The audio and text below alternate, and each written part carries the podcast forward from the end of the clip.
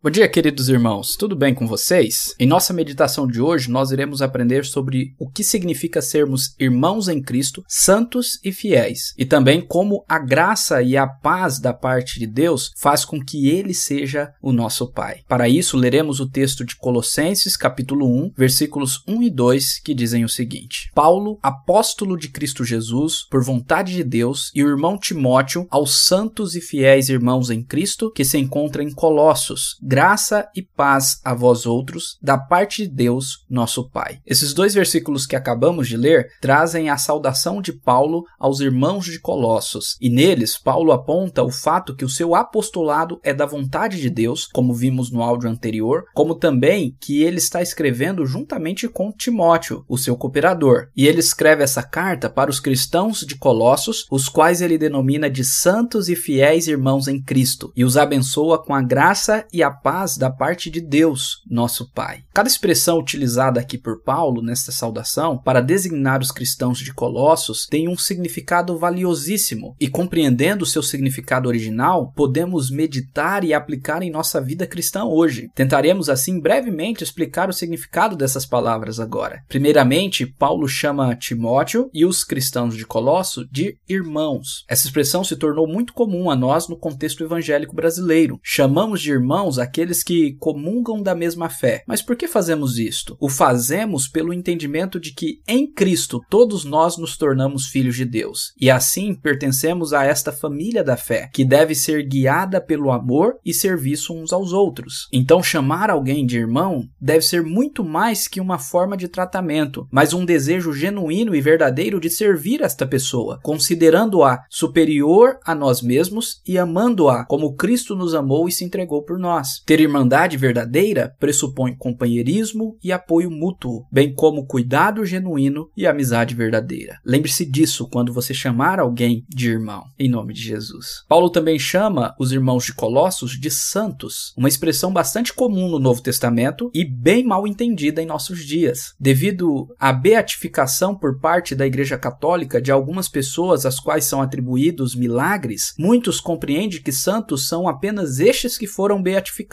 como vivemos em um país que, em sua grande maioria, é católico, este entendimento se tornou quase que cultural. Contudo, os santos aqui na Bíblia não são apenas alguns cristãos, mas todos os cristãos. O termo santo significa literalmente separado e designa aquele que foi separado pelo Senhor para si, comprado pelo sangue de Cristo e consagrado para viver para sua glória, ou seja, todos os cristãos. Um outro sentido também comum da palavra santo é aquele que não peca. Certamente O termo aponta também para isto, porque remete à separação de Deus do pecado. Deus é santo, santo, santo. Isso significa que ele é totalmente separado do pecado. E como nós somos chamados a sermos santos como nosso Deus, nós também precisamos nos separar do pecado, abandonar pecados. Contudo, mesmo ainda sendo pecadores, nós somos chamados de santos. Por quê? Porque nós somos santos em Cristo Jesus, aquele que não tem pecado algum e aquele que foi o nosso substituto substituto para que nós pudéssemos ser chamados de santos de Deus, separados para o Senhor, consagrados para a sua glória. Você pode ser chamado de santo de Deus? Se és cristão, és santo em Cristo Jesus e deves lutar contra o pecado. Juntamente com a qualificação santo, Paulo usa outro adjetivo, que é o adjetivo fiel. Este termo no original grego aponta para aquele que é verdadeiro e digno de confiança, e também para aquele que crê ou confia em Cristo e nas promessas promessas de Deus. Portanto, esta expressão também é usada para destacar a fé daqueles que se entregaram a Cristo. De fato, aqui neste texto a expressão é melhor traduzida por fiel, mas é sempre importante entendermos que a nossa fidelidade está conectada com a fé que temos em Cristo e a confiança que nele depositamos. Um crente fiel assim é um crente firmado no Senhor, no único e verdadeiro digno de confiança, e que pelo temor do Senhor vive em fidelidade a Deus. Você é fiel? Como tem sido a sua dedicação ao Senhor no cumprimento das responsabilidades cristãs? Você se compromete com algo e não cumpre? Que Deus te abençoe e que você possa ser fiel também no cumprimento das suas responsabilidades, mas acima de tudo, mas acima de tudo, se mantendo firme na fé no nosso Senhor Jesus Cristo. Para encerrarmos, é importante observarmos que Paulo abençoa estes irmãos de Colossos com a graça e a paz de Deus, nosso Pai. Essa saudação que já se tornou comum entre nós é rica e cheia de significado